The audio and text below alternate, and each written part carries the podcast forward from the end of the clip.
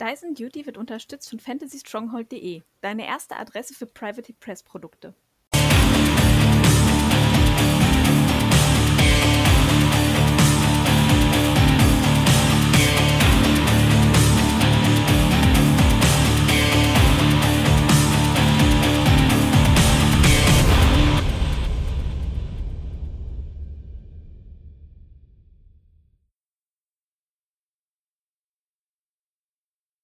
Herzlich willkommen zum zweiten Teil der Troy Blood Faction Review. Nach wie vor natürlich mit mir als Host Candy Trash aka Pascal, der Money aka Money und The Kid aka Robin. Im ersten Teil haben wir wie immer die erste Hälfte der Caster besprochen und jetzt legen wir auch direkt mit der zweiten Hälfte los. Da fangen wir mit dem Caster an, den ich vom Modell her am allercoolsten finde. Der hätte mich tatsächlich sogar selber fast mal dazu bekommen, Trolle zu spielen, nämlich Gunbjörn. Den finde ich mega cool. Ja, äh, soll, ich, soll ich anfangen, Robin? Äh, bist du ein Gun, Gunbjörn-Liebhaber? Also, also ich mag den, aber. Leg ruhig los. Oh, gut. Ja, kann man mal gerade overall vielleicht einfach mal besprechen. Ähm, das ist ein mega geiler Typ, weil das ist ein Troll mit einer Panzerfaust, sind wir mal, sind wir mal ehrlich, ja. Ähm, ja der hat grundlegend äh, solide Stats, also der hat eine Def von 15, das äh, ist ganz in Ordnung. Der hat einen Fury-Wert von 6. Das ist, ähm, mehr kann man bei Trollen nicht erwarten. Also wir können froh sein, dass wir keine 5 haben. Ähm, die Feed ist grundlegend ganz geil, denn die sagt einfach, Friendly Faction Models kriegen Cover, kriegen eine Runde keinen Schaden aus Range Attacks und können nicht Knockdown gehen. Das ist ähm, äh, simpel wie effektiv. Ja, also wenn der Gegner Shooty-Shooty macht, eine Runde überhaupt keinen Shooty-Schaden. Das ist schon gut. Und Cover haben wir noch, also auch gegen, ähm, gegen, gegen gegnerische Zauber oder sowas profitieren wir dann noch. Nicht Knockdown gehen, gut, das kriegt man bei Trollen auch noch unter Umständen anders auf bestimmten Sachen, aber ähm, roundabout gute Feed. Der bringt wieder einen Field Marshal mit, Killshot. Ähm, profitiert jetzt nicht unbedingt jeder von, aber es gibt durchaus Biester, die sich da richtig drüber freuen. Also gerade so ein Bomber freut sich darüber. Sein Charakterbeat, äh, der Dozer und Smike, die kann man bei dem tatsächlich auch spielen. Ist, glaube ich, auch, also ich habe die, das Charakterbeast halt auch wenn immer bei ihm gespielt. Die machen aber dann noch richtig Spaß. Ja, und der bringt halt eine Spelllist mit, die eigentlich sagt, nimm Sachen mit, die schießen. Ganz klare Sache. Der kann Rockwall hinstellen, das ist geil. Der kann äh, Snipe selber casten, da auf der, auf der Karte. Das heißt, der muss da keinen Wobbies für mitnehmen. Bei den Bomber hat man, glaube ich, bei ihm eh oft dabei. Der hat Guided Fire drauf und der hat Explosivo da drauf. Und ich, ihr wisst ja, habt ihr mittlerweile schon gehört, ich bin äh, bekannter Mountain King-Fan. Ähm, der profitiert zwar nicht vom doppelten Killshot, das hat er sowieso drin, aber alles, was sowieso schon mit Schablonen schießt, ist auch Dozer und Smike, das Charakterbeast, da trifft das drauf zu, ähm, oder jetzt die 10 Zoll Spray vom Mountain King und so weiter, das geht mit Explosivo natürlich nochmal richtig ab. Das macht einfach Spaß. Und ähm, ja, überall explodieren Dinge und die, der Typ ist halt, finde ich, von den Regeln einfach super umgesetzt zu dem. Also der, der macht genau das, was man optisch erwartet. Die Bazooka, da gehen wir gerade noch drauf ein, die schießt sowieso schon 12 Zoll von Haus aus. Also äh, wenn er selber einen Snipe drauf hat, schießt er 16 Zoll weit, der Typ, mit der 3 Zoll Schablone Power 14. Äh, und hat Critical Devastation da drauf. Das heißt, er sprengt halt Sachen durch die Gegend. Und das halt mega lustig. Also der Typ, der macht schon richtig Bock. Habe ich schon immer gerne gespielt und ich glaube, dass jetzt, wenn die Creel Company noch mal ein bisschen besser wird, auf jeden Fall noch mal noch mehr Zeit auf dem Tisch äh, bekommt. Ja, hast schon relativ viel gesagt. Also ich finde ihn auch äh, einen sehr äh, coolen Caster und auch er hat durchaus viel im Turnierspiel verloren, finde ich. Also erstmal das Feed ist natürlich äh, gegen gewisse Listen sehr stark. Ähm, und ja, Guided Fire, explosive Rockwall Snipe ist halt einfach eine saugeile Spelllist, finde ich. Also da ist alles dabei, was man äh, so mehr oder weniger haben will. Ähm, der war, glaube ich, damals äh, Start MK3 äh, relativ beliebt als Ghost Fleet Counter, eben weil er Explosivo hat auf der Karte. Das heißt, da konnte man dann die äh, Piratenlieder rausschießen und dann äh, kamen keine Piraten zurück. Ähm, ist auch deswegen immer noch gegen einige Recursion-Listen ganz nice äh, to have. Ich weiß noch, dass früher der, der Metzen, der Tobias, hat den relativ erfolgreich auf den Turnieren gespielt bei uns in Deutschland. Ähm, damals immer mit einem Glacier King. Das, ich bin persönlich eigentlich kein, kein großer Fan vom Glacier King, aber bei ihm ist der Glacier King tatsächlich wirklich gut, weil er mit Guided Fire mit Snipe genau die Schwachstellen des Glacier Kings, sag ich mal, aufhebt. Ähm, ja, also ist wirklich ein sehr cooler Caster, mit dem man richtig viel anfangen kann, meiner Meinung nach. Und ähm, den, ähm, ja, den kann man als Trollspieler gut und gerne immer auf einem Turnier aufstellen. Ja, denke ich auch. Der hat halt einfach jetzt nicht, äh, bei vielen, wie soll ich das sagen, bei vielen Trollcastern ist es halt so, dass du halt entweder sagst, naja, hm, die Spelllist, die finde ich halt jetzt nicht so berauschend oder die Feed ist halt einfach so super traurig, so eins von beiden ist es halt oft. Ähm, und hier ist das einfach ausgewogen alles gut. Also da kannst du, ich glaube, es gibt halt auch kaum ein Spiel, wo du sagst, na, die Feed bringt mir jetzt überhaupt nichts. Gut, wenn der Gegner wenig, potenziell weniger schießt, ist es halt nicht mehr ganz äh, so interessant, aber irgendwas schießt halt immer und einfach mal eine Runde zu sagen, das gibt's jetzt nicht. Also gerade so zur aktuellen Zeit, wo Void Archons, Tamarit Archons und dieser ganze Käse halt eigentlich in fast allen Konzepten irgendwo eingebaut sind, auch wenn es vielleicht äh, ansonsten Nahkampflisten sind, ähm, wenn man da einfach mal sagen kann, oh, diese Runde mal keine lästigen Schießi Archons, das, das mag man schon ganz gerne. Das ist eigentlich immer cool. Ja, äh, sehe ich ganz genauso. Und äh, wie gesagt, das ist halt auch wieder jetzt mal einer, der die Option hat, nervige Solos und sowas rauszusnipen, was ja tatsächlich bei Trollen nicht so gegeben ist in der Faction, was halt auch einfach immer gut ist, wenn man das hat. Und ähm, ja, die Rockwall ist ein völlig unterschätzter Spiel, äh, Spell im Spiel, finde ich. Also das ist ähm, ein super geiler Spruch. Ich habe selber immer wieder gerne zum Beispiel auch sowas wie Baldur 2 gespielt, früher auf, auf WTCs und so. Einfach die Mauer irgendwo hinzulegen, ist richtig, richtig gut. Vor allem, wenn du mit Garganturen spielst. Ne? Also wenn du da den so ein bisschen mit dem Gelände spielst und kannst den dann noch so zubauen, dass der Gegner dann halt nicht sinnvoll da, hinter, hinter der Mauer sich nicht sinnvoll platzieren kann und so weiter. Und der will ja meistens mit Heavys dran. Ja, ja, das sehe ich auch so. Also dieses, das, das Cover, was, das, was, was du durch die Mauer kriegst, beziehungsweise den Mauerbonus, ist noch die eine Sache, aber du kannst halt einfach super die so in den Weg stellen, dass der Gegner keine Modelle platzieren kann an bestimmten Stellen und das ist, glaube ich, sehr viel wert, ja. Ja, wir sind uns, sind uns ja voll einig. Ne? Ich glaube, wir können äh, loshorgeln. Ich denke auch, genau. Du, dein Herz brennt im wahrsten Sinne des Wortes für Horgel. Schlechter Wortwitz.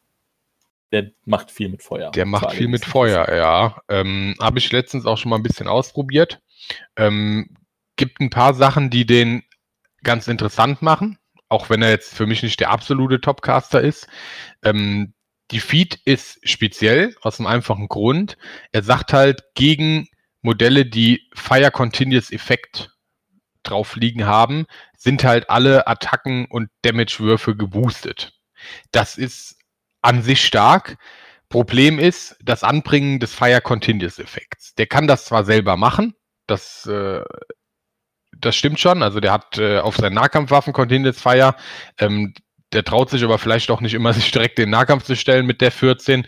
Ähm, der hat einen Firestarter dabei, damit kann er halt einen Wobbys in seiner Battle Group ähm, auf seine Melee- und Range-Waffen äh, Continuous Effekt Fire drauflegen. Das heißt, man kann dann schon mit irgendeinem Wobbys was anzünden. Äh, da muss, sollte man natürlich gucken, dass man irgendwas mit Schablonen hat. Und normalerweise würde man jetzt denken, na gut, dann nimmt er sich halt einen guten alten Pyre Troll oder zwei mit, dann zünden die Dinge an. Das Problem ist, sie haben halt irgendwie eine Fernkampfattacke von fünf oder so und geboostet ist erst sobald die brennen. Das heißt also, die Pyre Trolls wären dann interessant. Wenn der Kram schon brennt, dann ist alles durchgeboostet, dann würden die mal was machen für ihre Punkte. Und da sehe ich ein bisschen das Problem. Der hat Field Marshal Immunity Fire, das bockt meistens nicht. Kann dann mal interessant sein, wenn der Gegner jetzt wirklich dann viel Feuerschaden macht. Das gibt Sachen, die das tun, ähm, gerade gegen Menov oder bei Crucible Guard gibt es auch so ein paar Sachen, aber das ist halt eher schon speziell. Ähm, ansonsten kann man sagen, der bringt halt drei Upkeeps mit. Das macht den eigentlich schon wieder spannend für Storm in the North, weil dann darf ich Upkeeps äh, umsonst aufrechterhalten auf Northskin-Modellen. Ähm, das ist natürlich dann ganz cool, da profitiere ich maximal davon. Das habe ich auch so ausprobiert. Der bringt Inviable Resolve mit, also plus zwei auf die Armor, auf Modelle in ähm, äh, nee, auf eine Unit, genau, und die können nicht gepusht oder slammt werden. Das ist, freut sich halt jede Nahkampfeinheit der Trolle natürlich sehr drüber. Also gerade hier so Champions oder die, äh, die, ähm, ja, genau, die Bison-Typen, also die Typen, äh, die, die auf diesen haarigen Dingern reiten da, die freuen sich natürlich sehr darüber. Solid Ground ist auch gut, ne? also kein Knockdown, kein Blast-Damage äh, in seiner Kontrollzone. Ähm, und das ist, glaube ich, das, womit er besticht. Ne? Also seine Upkeeps, die sind grundlegend gut und wenn er die noch umsonst aufrechterhalten kann, dann ist das ähm, solide. Allerdings eine Feed, die tja, wo es schwierig ist, ein hohes Potenzial auszuschöpfen, denke ich. Und ansonsten besticht er halt nicht gerade. Ne? Also da muss man halt echt die Upkeeps geil finden, wissen, was man damit macht. Ja, ich denke, er hat nochmal einen ordentlichen äh, Buff bekommen durch den, durch den Creel Company Buff, weil ich finde, dass eigentlich ist er schon der Caster, den man mit den Pyx äh, spielen will oder mit viel Infanterie. Äh, man hat halt einfach ein, ein, sehr, sehr starkes Feed, wenn man den Gegner anzünden kann. Und ich denke, das wird schon der Fall sein, durch dass man äh, Fire Eater ja auch immer noch hat, die ähm, ja auf ihren Sprays Autofire haben. Man kann den, den Hutschrawler bei ihm spielen. Das ist auch, finde ich, ein gutes Modell, das stimmt wo man schon. einfach mal so Leute anzünden kann. Und dann äh, hat man noch, weiß ich nicht, zwei Bomber zum Beispiel, um das äh, Feuer zu cyclen. Ähm, die äh, Pück, äh, hier die, die Burrower sind einfach saustark mit ihm, wenn man, äh, wenn der Gegner sich da irgendwie in Reichweite stellt, weil wenn dann das Feed angeht und der brennt, dann kommen dann die geboosteten Power 14 ganz äh, fliegen dem Gegner um die Ohren. Das stimmt schon, ja. Man muss halt ein Konzept, äh, Konzept um ihn rum aufbauen. Ne? Also man muss halt gucken, dass man das mit dem Feuer anbringt. Und das, das muss man schon ordentlich umsetzen. Ne? Wie gesagt, einfach sagen, na ja, ich habe einen Warbeast dabei, was halt den Firestarter draufkriegt, und dann nehme ich noch einen Pyretroll mit, das klappt schon. Das geht halt nicht. Ne? Also man muss dann wirklich, wie du schon sagst, Fire Eater dabei haben oder wirklich hier die, die große Schnapskutsche, den Hut Scholer. Äh, dann ist das mit dem Feuer kein Problem mehr, absolut. Aber der kostet dann auch wieder so viele Punkte, ähm, dass da dann auch wirklich, äh, ja, daran hängt es dann halt auch, dass das klappt. Und wenn der geht, hm, ist der Horgel traurig. Nee, gut, ich meine, wenn du jetzt äh, zwei Bomber, einen Hutschauler und zwei Fire Eater reinpackst, dann äh, hast du, glaube ich, ziemlich viele Modelle, die einfach so Feuer verteilen können. Und ich denke, dann, dann wirst du schon eine einigermaßen sinnvolle Liste auf den Tisch bringen. Kriegst du das in Verbindung mit den, mit den Buron und sowas in alle List, eine Liste? Kannst du das alles in der, ähm, in der Creel Company spielen? Das ist, soweit ich weiß, erlaubt. Ich also glaube schon. Also, ich mein ja, schon. Genau, die Fire Eater auf jeden Fall, das geht ja.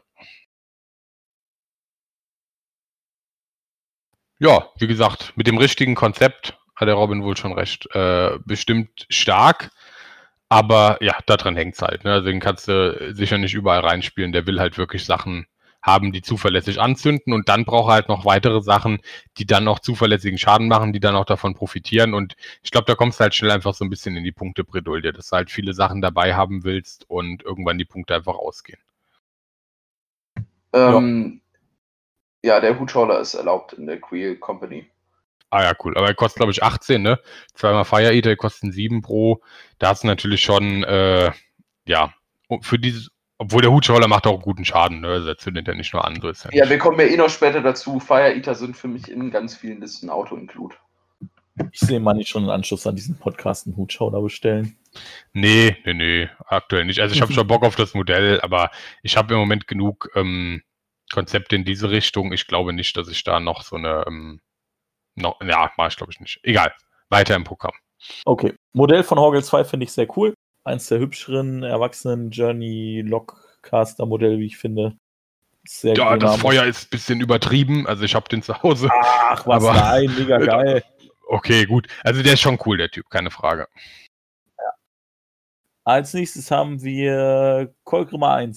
Die war ja lange so, oder ist, glaube ich, immer noch so der Turniercaster für Trolle, der seit Erscheinen gut funktioniert, wenn ich mich nicht irre.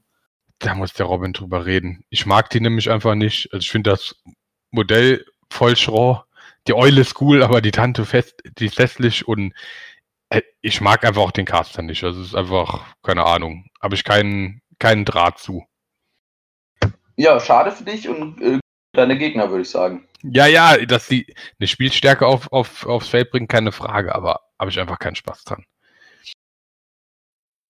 Ja, also ich äh, finde, das ist ähm, eine der großen Waffen im Troll-Arsenal. Also die ist einfach wirklich, wirklich guter Caster und äh, die ähm, würde ich auch jedem Troll-Spieler empfehlen, wenn er sie noch nicht gespielt hat, dass er die unbedingt ausprobieren soll, weil halt echt viel von der Power der Fraktion gerade in Kolgema steckt, meiner Meinung nach. Ähm, ja, ich stelle die einfach mal vor, oder? Ja. Bitte. Ja, also wir haben erstmal ein, äh, ein ziemlich brauchbares Feed. Das Feed sagt, äh, alle Gegner, die in der Kontrollzone sind, werden zwei Zoll zurückgepusht und die verlieren eine Side, fliegen Pathfinder und äh, dürfen keine Range Attacks machen für eine Runde. Also kein Beschuss und äh, rauspushen aus Szenariozonen. Und wenn du im schwierigen Gelände bist, dann bist du da erstmal getrappt drin, was einfach sehr nice ist. Eine Side wegnehmen ist auch nochmal relativ gut, weil sie kann nämlich Wolken legen. Das heißt, man kann mit den Trollen mit ihr Smokescreen spielen. Das ist auch nochmal relativ gut. Also generell hat sie richtig, richtig viel Toolbox gegen ähm, Beschuss dann, ähm, ja, ihre ganze Spelllist ist äh, meiner Meinung nach eine große Toolbox. Man hat einmal äh, den Spell, der einen umsonst chargen lässt und zwei zwei weiter chargen lässt, wenn man ihn an Gegner anbringt, nämlich Hunters Mark. Dann äh, den Spell, wo sie selber sich 3 Zoll placen darf. Äh, Wolken habe ich schon gesagt. Dann hat man noch einen Spell mit einem äh, Defense-Debuff und man macht automatischen Schaden, wenn man nicht über die Armor kommt. Den benutzt man tatsächlich am seltensten.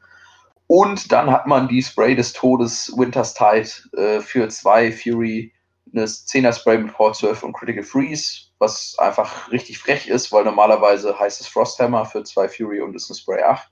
Bei ihr ist es einfach eine Spray 12, weil sie so mächtig ist. Weiß keiner warum. Und was mit dem, mit dem Creedstone, mit dem Northkin Creedstone natürlich übel ist, ne? weil der kann halt noch singen. Es gibt plus zwei auf Kälteschaden und die kann halt, wenn sie das wirklich will, dem Gegner halt auch einfach drei so Sprays um die Ohren hauen und der können echt Dinge dran sterben, absolut.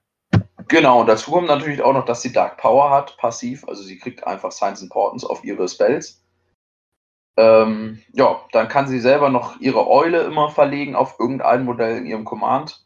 Und ähm, ja, wer die Eule hat, darf nicht äh, getargetet werden mit äh, Enemy Spells und man macht Upkeeps runter davon. Das heißt, man kann auch die Debuffs äh, von seinen Champions oder sonst irgendwas runternehmen. Wenn man einem Champion dann die Eule gibt, dann ist der Upkeep wieder weg von der Unit. Auch einfach eine coole Fähigkeit. Ähm, ja, also die ist einfach so, also momentan auch in dem Set, weil es, wie gesagt, schnelle Szenarien gibt. Die spielt wirklich effektiv ein Szenario. Ähm, die ist einfach ein starker Caster, finde ich.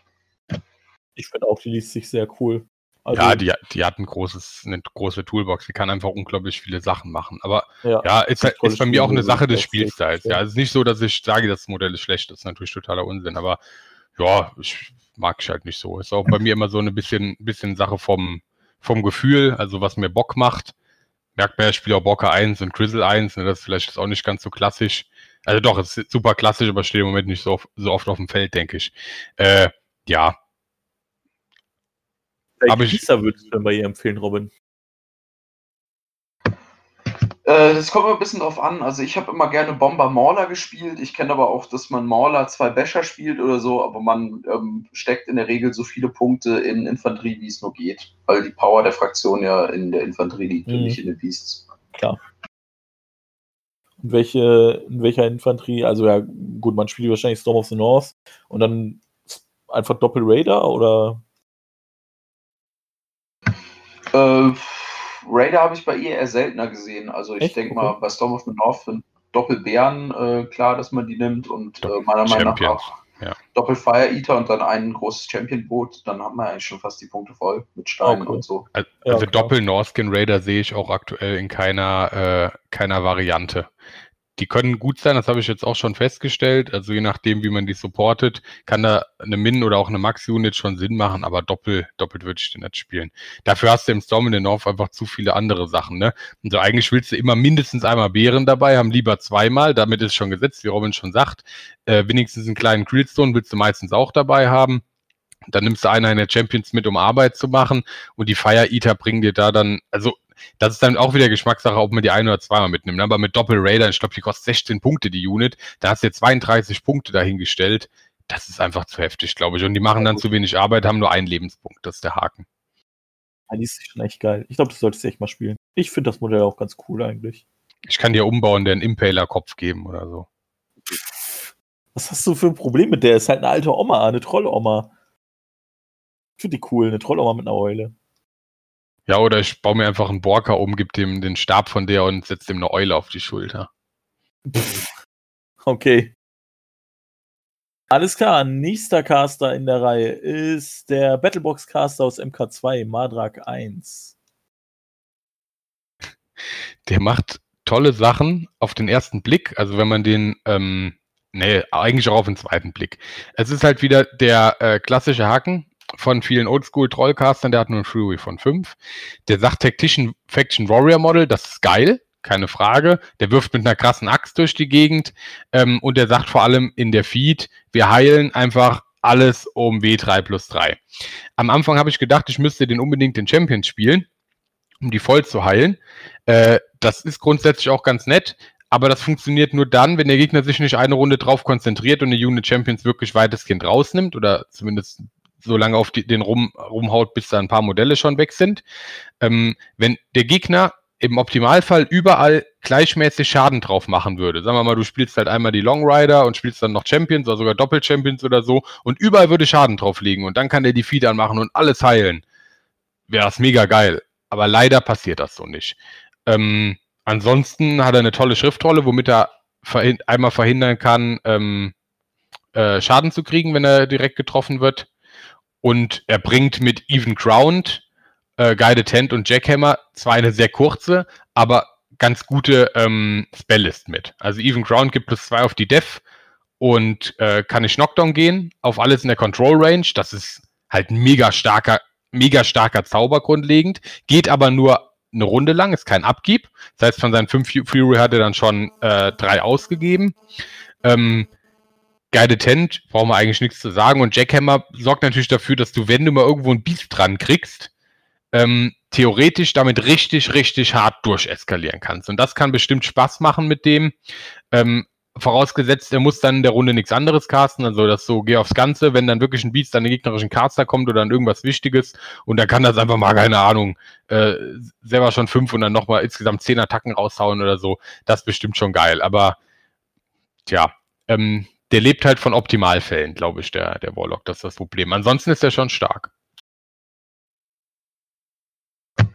Also ich finde den ziemlich, ziemlich stark tatsächlich. Also ich habe den auch relativ viel gespielt und ähm, man sollte erstmal noch ergänzen, dass das Feed auch noch sagt, man darf ähm, nicht gecharged und nicht geslammt werden. Das nimmt dem Gegner auch nochmal ja, ordentlich äh, die Threat Range raus und auch den extra Schadenswürfel. Das ist auch nochmal richtig ärgerlich, wenn du schon im Nahkampf mehr oder weniger drin bist mit den Champions und dann äh, darfst du aber jetzt nicht chargen, sondern kannst nur normal zuhauen. Das stimmt und schon, ja. Eventuell hauen die auch noch zurück, wenn das Solo noch da ist, äh, was Retaliatory Strike gibt. Dann finde ich auch noch ganz wichtig, der hat Tactician ähm, für alle Friendly Faction Warrior Models in seinem Command und das ist ähm, ja. Das ist mega stark, das stimmt schon, ja. Ries riesengeile Regel, also es wird, die wird äh, häufig unterschätzt, wie gut sie ist. Ähm, ja, und ich finde halt auch, so eine Champion-Unit zu One-Rounden, wenn du irgendwie zweimal kleine Water spielst oder so, und dann noch sechs Shieldguards hast, ist sehr, sehr, sehr schwierig, meiner Meinung nach. Passiert selten, absolut. Wobei ich mir die Warder irgendwie in keiner Liste leisten kann. Ich habe auch schon oft gedacht, boah, da müsst ihr jetzt noch Warder reinstellen. Puh, aber meistens habe ich dann doch statt einfach diese zwei äh, oder eine große Unit oder zwei kleine Units Warder einfach die zweite einer Champions dahingestellt. Ja, ich finde, glaube ich, die Warder besser tatsächlich. Also ähm, ja, ich, ich bin auch der Meinung, dass der eigentlich nie Jackhammer casten sollte, sondern meiner Meinung nach casten der immer Even Ground, jeden Zug. Und es ist auch super gut, dass es kein Abgib ist, weil er dadurch halt nicht umgangen werden kann. Das ist richtig, ähm, ja. ja. Der hat halt einfach ein saustarkes Feed, meiner Meinung nach, hat eine wirklich gute Spelllist und hat halt echt nice passive Fähigkeiten. Das, was er gerade nicht so mag, ist, dass die Szenarien halt so weit auseinandergehen, weil er spielt halt schon gerne so, so ein Brick in der Mitte. Ähm, ja, ist trotzdem einfach ein wirklich guter Caster, meiner Meinung nach. Ja, da stimme ich dir schon zu, ja. Es ist halt, ja, wie du schon sagst, ne, also mit der kleinen Kontrollzone, das ist halt einfach mega lästig. Da muss halt alles super zentriert stehen, noch mehr als bei anderen Trollcastern. Natürlich profitieren die dann auch wieder durch den Stein mehr und so weiter, ne? Aber das mit dem Heilen, wie gesagt, das hat bei mir, ich habe ihn vielleicht nicht oft genug gespielt, stimmt schon. Ähm, ja. Even Ground haut es, glaube ich, auf jeden Fall raus. Also Tactician Even Ground in Verbindung, das ist halt einfach mega stark. Bringt dir einfach eine ganz andere, ganz andere taktische Möglichkeiten, ganz andere ähm, Mobilität und naja, äh, die, der durchschnittliche Troll hat eine Def von 12, mit Even Ground hat er 14 und die 14 wird halt von einer 6 oder 7 einer Melee Attack halt schon relativ häufig wieder verfehlt und die Champions kriegen ja dann die Def 16 quasi im Nahkampf. Also das, ja, vielleicht muss ich dem mal häufiger eine Chance geben. Ich glaube, der steht dadurch auch einfach selbst extrem stabil. Also muss der auch können, wenn er 10 Zoll Forward quasi spielen muss. Seine 10 Zoll Control Inch nur.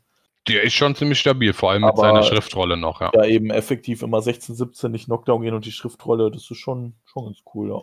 Ich mag auch das Modell, der hat damals 16, 19. Ah, ja, okay, ja klar, mit dem Stein 16, 19 effektiv, klar. Ähm, ich mag auch das Modell, der hat damals für die Plastik MK2 Battlebox einen Reskype bekommen. Der ist auch bis heute solide, wie ich finde. Und ich glaube, mehr muss man zu dem auch nicht sagen. Gehen wir direkt zu Madrak 2. Der war ja ganz am Anfang von MK3 so ein richtiger Boogeyman. So, so krass Boogeyman, dass er genervt werden musste. Und seitdem haben die Trolle irgendwie keinen Zucker mehr bekommen. Ist irgendwie so ein bisschen seine Schuld, glaube ich. Ich weiß nicht, ich glaube, das ist auch nicht schlecht. Muss man halt wissen, was man mit macht. In der Feed sagt er Overtake und Berserk. Jetzt hat deine, hat die hat eigentlich jede Champion-Unit, die man so zentral spielt, ein Scaldi dabei und der äh, macht einfach Tactics Overtake. Das heißt, selbst wenn der Scaldi stirbt, haben die das immer noch. Ne? Das heißt, das ist so eine der wichtigen Nahkampfeinheiten, profitiert halt nicht davon. Äh, Field Marshal Relentless Charge ist gut, aber da haben wir halt dann schon wieder den Nachteil, dass da nicht so viele Beasts von profitieren, weil wir können uns so eine ganz große Battle Group einfach nicht leisten. Wollen wir bei ihm, glaube ich, auch nicht. Ähm, tja, und ansonsten, ich habe mit dem jetzt auch nicht viel Erfahrung. Du, Robin? Äh, ich habe den auch nicht so viel gespielt tatsächlich in Mark 3. Ähm, ganz am Anfang habe ich natürlich ein paar Mal hingestellt, auch so für Testspiele und so weiter. Also das, was sie ja vor allen Dingen geändert haben, ist ja, dass er jetzt nicht selber äh, surfen darf im Feed. Ähm, früher dürfte er selber surfen, hat er die ganze Zeit immer einen Fury-Punkt gekriegt, wenn er irgendwas umgelegt hat und ist dann einfach weitergegangen. Und jetzt muss das irgendjemand anders machen. Ähm, ist aber trotzdem immer noch ein ziemlich, ziemlich gutes Feed, meiner Meinung nach. Also Berserk und Overtake ist. Berserk macht es natürlich schon heftig, ja. Also ich glaube, da können die Champions schon richtig ausrasten. Oder ja, auch hier die Long Rider. Modell, ne? Also du willst halt, äh, im Idealfall willst du ja irgendein Modell haben, was richtig viel Matt hat, was äh, am besten noch Zusatzattacken kaufen kann oder boosten kann zur Not. Also der Brawler ist zum Beispiel so ein so ein gern gesehenes Modell, weil das halt zwei so Reach hat, dann mit dem kannst du umboosten und die Power ist halt auch so ordentlich, dass du in der Regel tötest bei Treffer. Ähm, ja, Blood Fury ist, glaube ich, einer der Selling Points bei ihm, einfach weil du ja, diesen extra Würfel für den Schaden kriegst äh, auf einer ganzen Unit. Das ist situativ natürlich super geil, je nachdem, was der Gegner so hinstellt. Ist ein bisschen schwächer geworden, seitdem sie, ähm, also der war in Mark II, hat man den ja hauptsächlich gespielt, dann mit Fanblades und Boron und so weiter, also mit der ganzen äh, Kleinvieh-Units. Ähm, das ist jetzt natürlich ein bisschen schwieriger, das äh, Ganze ranzubringen. Also er lebt jetzt ein bisschen mehr davon, dass man ähm, ja tatsächlich über ihn über Warpath spielt und über so äh, Beasts wie Brawler oder so weiter. Ich finde, es ist ein sehr witziger Caster. Ähm, und hat auch durchaus immer noch Potenzial, finde ich, auf dem Turnier gespielt zu werden, auch wegen der äh, Grim Salvation Regel. Also du kannst ihn praktisch nicht Caster killen. Also es ist ganz, ganz schwierig, tatsächlich den Typen äh, zu töten. Und er ist halt selber nochmal eine richtige Frontline-Sau. Ja, ich finde ihn okay. Er ist äh, witzig zu spielen, auf jeden Fall mal. Ich habe jetzt in der Vorbereitung einiges Dojo über sowohl Madrak 1 als auch 2 gelesen quasi mit so einer Kardor Stalingrad Gedächtnisliste einfach mit 50 Cree Warriors. Was hältst du davon? Was soll das, äh, also gegen welche Matchups soll das äh, funktionieren? In welchen Matchups?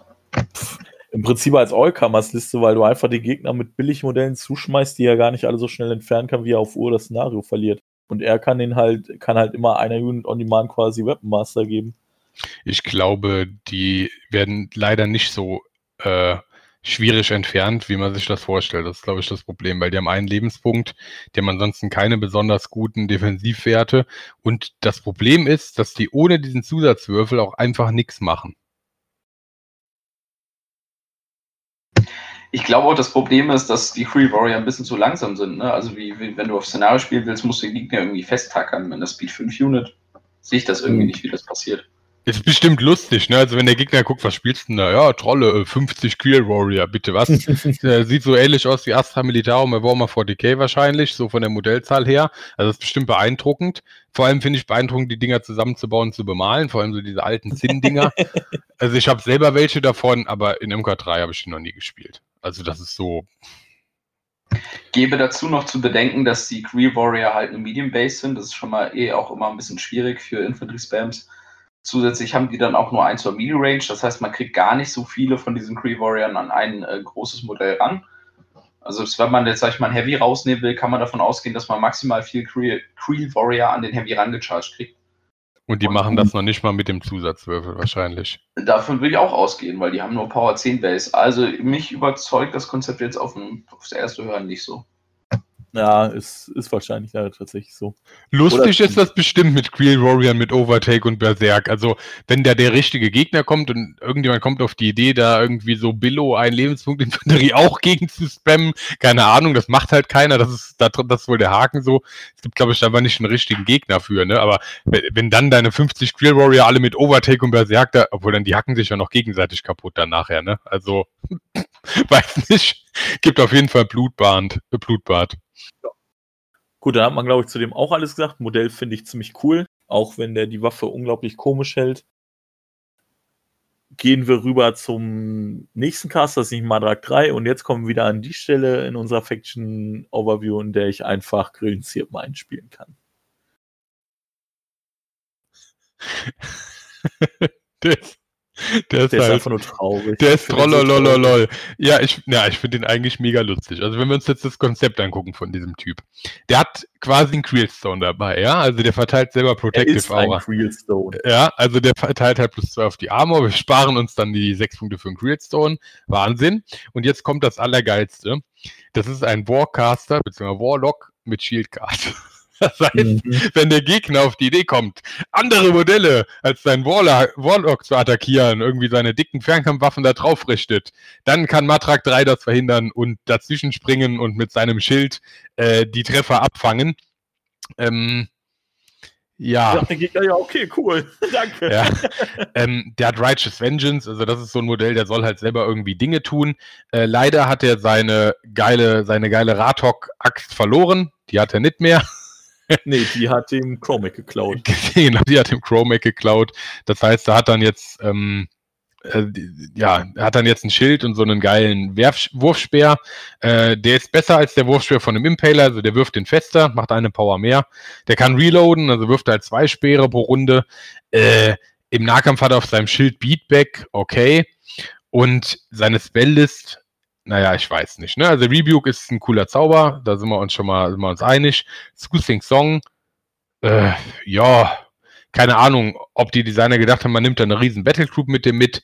Ähm, Spellpiercer ist grundlegend auch ein ganz guter, guter Zauber, aber so im Insgesamtkonzept weiß ich einfach nicht, was man mit dem Typ machen soll. Tough Rolls in seiner Feed können befreundete Warrior Models Tough Rolls auf die 4, 5 und 6 bestehen.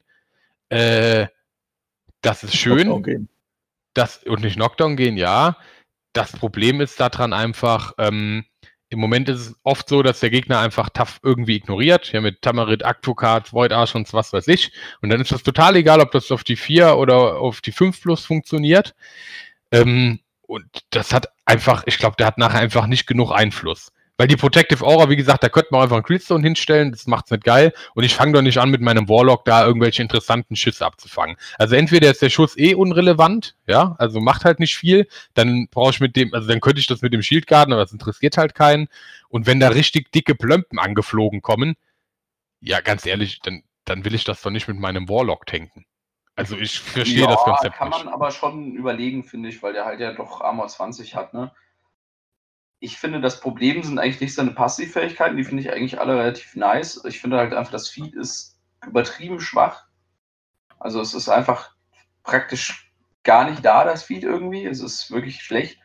Und in seiner Spelllist fehlt halt auf jeden Fall mal ein Damage-Buff, meiner Meinung nach. Genau, entweder ein Debuff, um den Gegner irgendwie, äh, ja, keine Ahnung, ob das jetzt ein Calamity oder was weiß ich ist, äh, oder wegen mir wenigstens Geisting Touch oder was weiß ich was mal so, oder, oder, oder ein, wie heißt dieser, hier, Curse of Shadows, was ich, was es alles gibt, es gibt ja so ein paar zweitklassige Debuffs, sag ich mal, oder Buffs.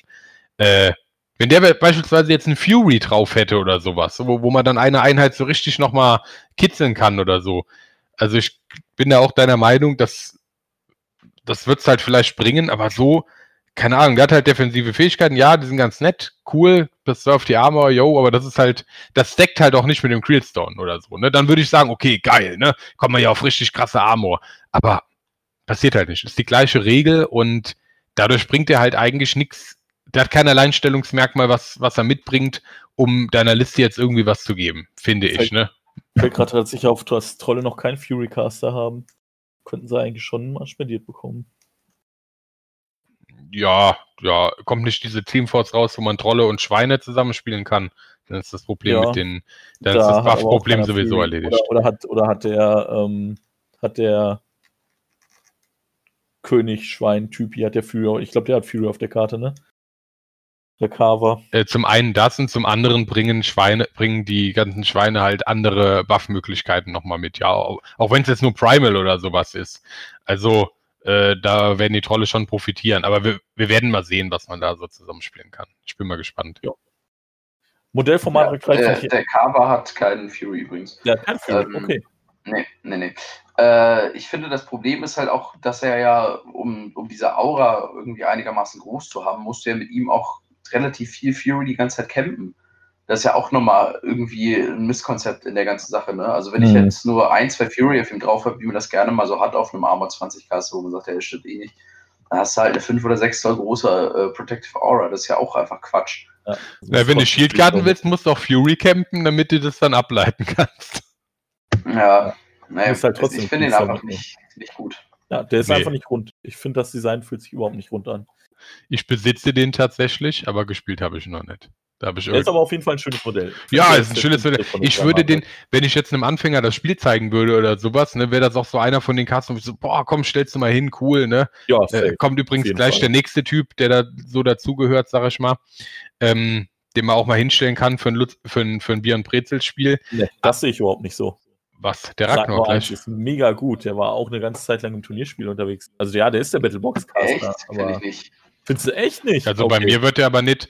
Also wir können ja direkt mal anfangen mit der Besprechung. Ja, ne? ja ich wollte noch kurz sagen, der, der Madrak ist meiner Meinung nach auch nichts für einen Anfänger, der hat viel zu lange Regeln, oder? Das kannst du gar nicht einem in die Hand drücken, wenn das. Nein, spielt. nicht, dass der den spielt. Ich würde den mal dagegen gegen spielen. Weißt du, sagst ja, guck mal, cool, hier habe ich ja meinen geilen äh, keine Ahnung, äh, Kriegercaster hier und der unterstützt hier seine Einheiten drumherum, keine Ahnung. Das ist halt, der Typ ist ja auch cool, keine Frage, ne? Also sieht cool aus und die Regeln sind auch irgendwie cool.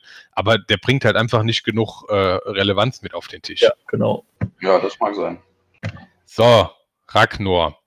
Äh, Habe ich auch mal in der Journeyman League gespielt, weiß ich noch, ganz, ganz viele Spiele mit dem Typ. Und für Battlebox-Spiele ist der auch wirklich cool.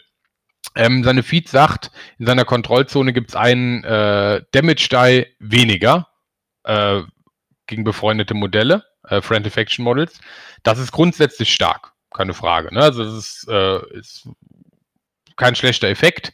Äh, hält jetzt den Gegner normalerweise nicht davon äh, ab, dir wirklich weh zu tun, aber es nimmt schon mal viel raus. Ne? Also ein Würfel sind so ungefähr dreieinhalb Punkte Schaden äh, in der Statistik. Das heißt also, das macht schon einen Unterschied. Das kann schon mal den gegnerischen Alpha-Strike äh, deutlich abmindern. So, jetzt kommen wir allerdings zu der Spell-List oder dem, was der selbst, selbst so macht. Der Typ ähm, hat einen coolen Hammer. Äh, damit kann man jedes Mal ein 4 Zoll Schablönchen äh, legen, wenn er dem Gegner Schaden macht beziehungsweise nee, wenn er, wenn er directly hittet sogar und unter der Schublone werden Modelle Knockdown. Da muss man schon aufpassen. Das geht nämlich auch auf eigene Modelle. Also hat man sich schon mal schnell selbst Modelle weggehauen, wenn man den nicht irgendwo allein stellt. Und das Problem an dem Dude ist, der hat halt eine Def von 14 und eine Melee Attack von 6. Das heißt, der hat einen geilen Knüppel, aber eigentlich will der gar nicht so äh, richtig viel selber kämpfen. Das kann der mal machen, also im Late Game mal sowieso. Aber ich habe den großen Spielen eigentlich gar nicht hingestellt. Denn die Spelllist sagt folgendes. Äh, Earth Sanctuary, Target-Friendly Faction Model bekommt Stuck-In. Grundsätzlich gute Sache. Wir können Sachen damit eingraben. In der Battlebox heißt das, der hat halt jede Runde seine drei Light Beasts eingegraben. Da braucht der Gegner eigentlich gar nicht mehr darauf rumschießen. Das ist cool. Ähm, und er könnte, wenn man jetzt in größeren Spielen spielen würde, natürlich auch wichtige Solos oder so eingraben, keine Ahnung, Blast Moon machen. Er kann sich selber eingraben. Ähm, das ist nicht schlecht. Ähm, aber das ist dann auch schon so das Interessanteste, was er macht. Der hat einen Hexblast der ist nicht schlecht, ja, aber ähm, ja, keine Ahnung, haut auch jetzt keinen vom Hocker. Und dann der dritte Zauber, der mitbringt, ist Pulverize, gibt plus zwei Stärke und Beatback auf ein Friendly Model, ist aber halt einfach nur auf ein Modell. Äh, schön, so einen Buff zu haben, aber äh, so ein Diatroll oder Mountain King Animus, der macht halt einfach plus drei auf den Schaden. Das Beatback, gut, wenn man jetzt genau weiß, was man damit machen will, okay. Und dann bringt er als letzten Zauber noch eine Shockwave mit. Äh, ist eine 4 Zoll Schablone und macht Knockdown, hat eine Power von 14. Das ist grundsätzlich gar nicht schlecht. Äh, also als Damage Spell. Das Problem ist, der kostet halt im Grund schon 3 und eigentlich möchtest du bei so einem 4, 4 Zoll äh, Flatschen dann gerne auch noch mal ein bisschen was boosten und so. Das wird dann schnell zu teuer. Der Fury 6, ja, wenn er das zaubert, dann braucht er halt, macht er halt sonst nicht mehr so viel. Ähm, ich weiß nicht. Also das Feed, das liest sich am Anfang gut, nimmt aber nicht genug raus im Vergleich. Wenn ich zum Beispiel jetzt hier einfach so einen äh, Gunpyren sehe oder einen, ähm, äh, wie heißt der, oder einen Grim Angus, äh, Grim 1 oder sowas, das ist einfach stärker. Ja, weil er hält den Gegner halt auch nicht wirklich auf. Er sagt halt, ja, ein Würfe weniger, all over, das ist stark, aber ja. Robin, magst du was dazu sagen? Ja, ich finde, je größer das Spiel wird, desto schwächer wird er eigentlich. Also ist meiner Meinung nach kein guter Caster für 75 Punkte. Für nee, meinst ja. Battlebox, yo. auf passt. jeden Fall. Und der ist halt auch ein cooler Caster, den man einen so in die Hand drücken kann. Aber ich finde, der ist hat auf dem 75-Punkte-Format ist er echt einer der schwächsten wahrscheinlich von den Trollen. Boah. So ja, schlimm. Sehe ich aber auch so. Ich habe den bemalt in der Vitrine stehen auf 75 Punkte. Was macht der? Was macht der denn für eine Unit? Was macht der äh, überhaupt für eine Armee dann all over? Der kann ein paar Solos eingraben. Keine... Ja, gut, das Problem ist, er will keine Unit spielen, sondern Biester und die Biester sind alle zu teuer. Gut. Ja, und dann gräbst du dann so einen Teil deiner Battlegroup ein. Dann kriegen die ein Cover. Und einer kriegt bis zwei auf die Stärke. Ja. ja. aber der kriegt ja nicht nur plus zwei, der kriegt ja auch noch so ein Rage. Der hat ja plus fünf. Und dann kannst du alles, dann kann so ein, so ein Brawler oder wie er heißt, kann dann so Colossal One-Rounden gehen. Ist doch geil. Äh, ja, das kann der, das kann der im Grunde aber auch so machen, da braucht er nicht den Pulverizer Upkeep. Da kann, kriegt er seinen eigenen Rage drauf. Weißt du, was ich meine? Der eigene Rage macht halt plus drei. Und du machst ja nicht auf ein einzelnes Warbeast dann für insgesamt fünf Punkte äh, Effekte drauf, ja, äh, die dann die Stärke, also gut, klar kannst du machen, aber weiß nicht. Also da kämpft er schon selbst ein, dann ist er fertig für die Runde. Also macht, glaube ich, wirklich auf große Spiele keinen Sinn, der Dude. Der, da haben andere einfach viel mehr Effekt. Also ich finde, dass der maximal ist Madrak 3 und Crystal 2 schlechter als der, aber ansonsten ist der, glaube ich, also auf jeden Fall in der Top 3 der schlechtesten Caster meiner Meinung nach bei Trollen. aber sieht cool aus. Ja, ja es ist eines der coolsten Modelle, finde ich. Der hat bei mir so einen violetten Kristallhammer so, so einen rosanen fast und leuchtet. Aber, leuchtet aber selbst Crystal 2, ne? Wir können die ja mal beide vergleichen, ne? Also er hat das wahrscheinlich etwas bessere Feed, ne? Mit einem Würfel weniger. Wobei das ja auch der Gegner da auch ein bisschen rumspielen kann, ne? Mhm. Ähm, dann hat Grisel 2 halt schon mal die, die Schusswaffe, die schießt jede Runde, schießt die dreimal rum. Vor allem drei Schablonen oder drei Zehner-Sprays. Also das, allein das macht sie ja schon viel mehr, was er macht, ne? Ähm, dann finde ich auch die Spelllist von der Gristel ungefähr gleich gut wie seine. Also, na, die sind relativ ähnlich. bei Gristel 2 haben wir schon gesagt, die ist scheiße. Und der ist halt auch wirklich nicht. ja, ja, ich stehe da auch. Ah, ihr macht mich traurig. Ich mag den eigentlich. Ja, ich kann den ja auch mal gegen das spielen demnächst, wenn möchte. Ich habe ihn bemalt im Schrank stehen, aber keine Ahnung, dann muss ich Impaler Spam spielen. dann passt das, dann ist das so eine, keine Ahnung, ja, so, genau. eine, so eine Crap-Liste, keine Ahnung. Ich nehme mal die Modelle raus, die sonst den Spieltisch nie sehen. Okay. Modell haben wir schon genug drüber geredet, ist ein extrem cooles Modell. Ich glaube, da sind wir uns auch einig. Dann kommen wir zum letzten Knock, dann sind wir auch fertig mit den Warlocks. Das ist Jarlskald, Devil of the Thornwood. Und ich glaube, den habe ich noch nie irgendwo auf dem Tisch gesehen. Uh, den habe ich auch mal gespielt, aber in MK2. Der äh, sagt halt in der Feed, ich mache ganz viele tolle Wolken. W3 plus 3, 4 Zoll Wolken, also richtig krasse Wolkenwand. Der Haken an der Nummer ist, dass es halt einfach genug Sachen gibt, die einfach darauf scheißen, dass du so eine Wolkenwand dahin machst. Ähm, die sagt allerdings, es gibt minus zwei auf Attack Rolls für Living Models, gegnerische Living Models, die in den AOEs sind. Das ist grundlegend ganz nett, aber kommt dann halt auch einfach auf den Gegner an. Das ist ja schon, schon sehr abhängig davon. Der Field Marshal wieder was, das machen die Trolle ja gerne, in dem Fall der Swift Hunter. Äh, ja, also freut sich jetzt zum Beispiel vielleicht auch so ein Bomber wieder drüber, der halt zwei Fernkampfattacken hat. Ansonsten gibt es relativ wenig bei Trollen, was im Fernkampf häufig schießt. Äh, weiß nicht, vielleicht könnte man da mal einen Diatroll Blitzer auspacken oder so. Das wäre dann auch der Grund, warum man sich den kauft und deswegen passiert das wahrscheinlich nicht. Ähm, der bringt coole Zauber mit. Im Gegensatz zum Feed haben die, glaube ich, äh, einen sehr großen Einfluss auf das Spiel. Und zwar sagt er zum einen Quicken. Das meiner Meinung nach ein mega geiler Zauber, vor allem für die relativ langsame Trollinfanterie. Also gerade so eine Einheit Fanblades, die ausnahmsweise dann von Haus aus schon schnell ist bei Trollen. Äh, wenn die einen Quicken drauf hat, also sie gehen richtig ab, dann bringt der Tactical Supremacy mit, Reposition 3 auf eine Einheit, das ist auch cool. Und um dann noch so, ja, für Fernkampf ein bisschen was zu machen, zusätzlich hatte halt Raid Secrets und Magic Bullet dabei. Damit lassen sich auch noch viele schöne unlineare Tricks machen, irgendwelche äh, versteckten Gegner um die Hauswand herum umschießen und sowas, das ist schon ganz nett. Ähm, ich glaube, es hakt einfach daran, dass man dann eher einen Gunbjörn oder einen Grim 2 oder sowas äh, oder einen Grim 1 eher in der Fernkampfliste mitnimmt, weil die noch mal ein bisschen, bisschen mehr machen und einfach Feeds haben, die noch ein bisschen mehr Einfluss haben. Der ist halt situativ gut. Ne? Also wenn der Gegner nichts gegen Wolken macht, ist ganz nett. Aber dann könntest du halt auch einfach sagen, naja, Gunpure sagt halt, du machst eine Runde einfach gar keinen Fernkampfschaden, das ist mir egal, ob du mich siehst oder nicht. Äh, ja, keine Ahnung situativ gut. Gegen lebende Sachen besser wie gegen Konstrukte äh, oder Untote, ganz klar. Und äh, dann hängt es halt von den Fähigkeiten des Gegnern, Gegners ab, ob er das, was der, was der Jal macht, ähm, ja, quasi kontern kann.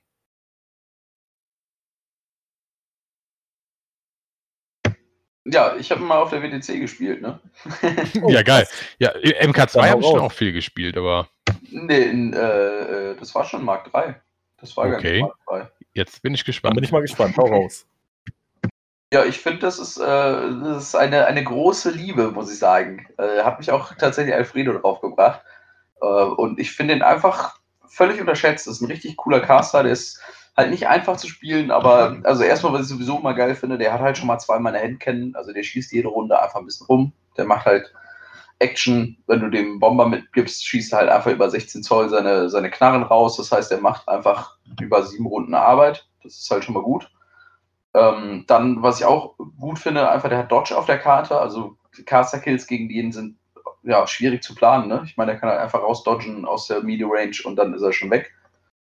Ähm, Magic Bullet ist ein super, super geiler Spell. Äh, ja. Meiner Meinung nach. Also da kannst du so viel Schabernack mittreiben. Also ob das du stimmt. jetzt irgendwie das als Thread Range Extender benutzt, um hinten raus was äh, wegzukriegen, woran du sonst nicht gekommen wärst, ob du irgendwas töten möchtest, wo du kein ähm, Vengeance, Sanguine Bond, irgendwas triggern möchtest. Ne? Also zum Beispiel äh, Sanguine Bond, äh, wie heißt denn das, was der Stein auch hat?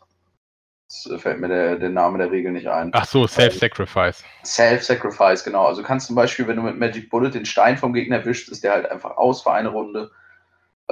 Ähm, also da sind halt einfach richtig, richtig witzige Sachen mit drin, auch Caster-Kills natürlich.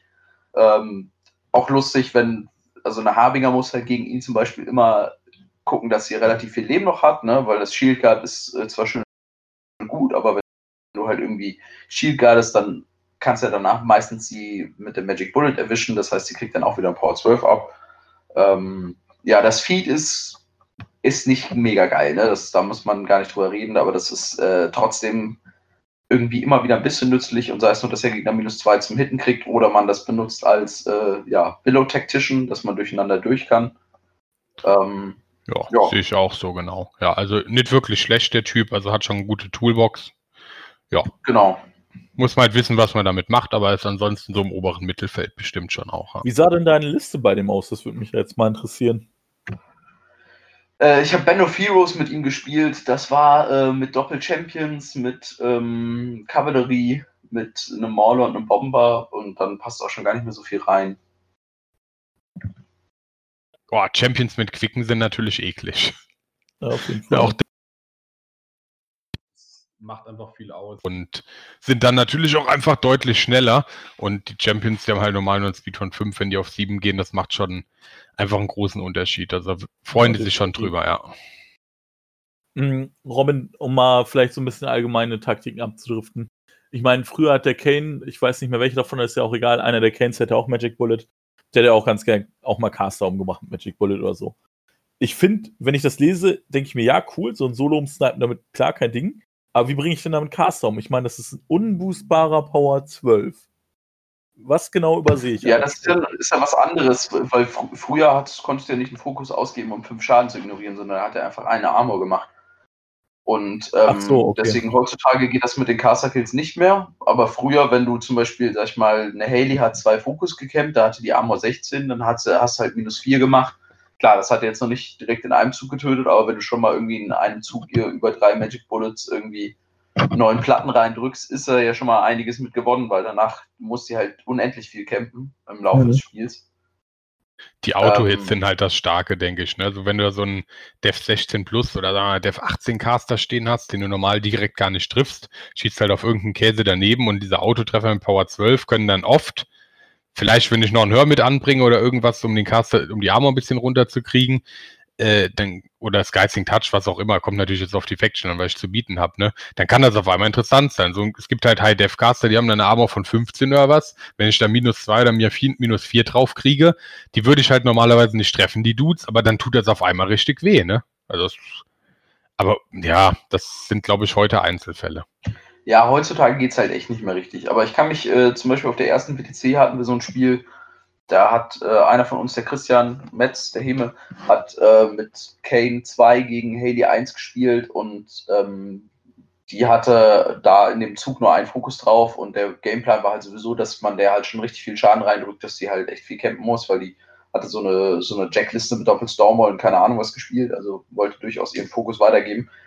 Und da hat er halt einfach direkt von Anfang an mit drei Magic Bullets draufgehalten, was dann Schaden minus 3 ist, also im Schnitt tötet es die halt nicht sondern macht ihr halt einfach zwölf Schaden, was aber auch schon ja für, für einen Start für so ein Spiel halt super geil ist, wenn du in Runde zwei einfach mal zwölf Schaden auf dem Caster hast. Ja, und äh, hat er halt einfach ein bisschen gespiked, dann war sie halt direkt tot, ne? dann war schon eins 0 vorne, also es geht halt auch. Ja, klar.